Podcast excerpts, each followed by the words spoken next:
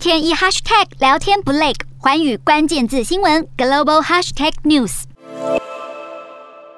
塞尔维亚总统武契奇三十一号宣誓就职，他的第二个任期。他表示将继续推动塞尔维亚加入欧盟，并暗示新政府可能考虑加入西方国家对俄罗斯的制裁行动。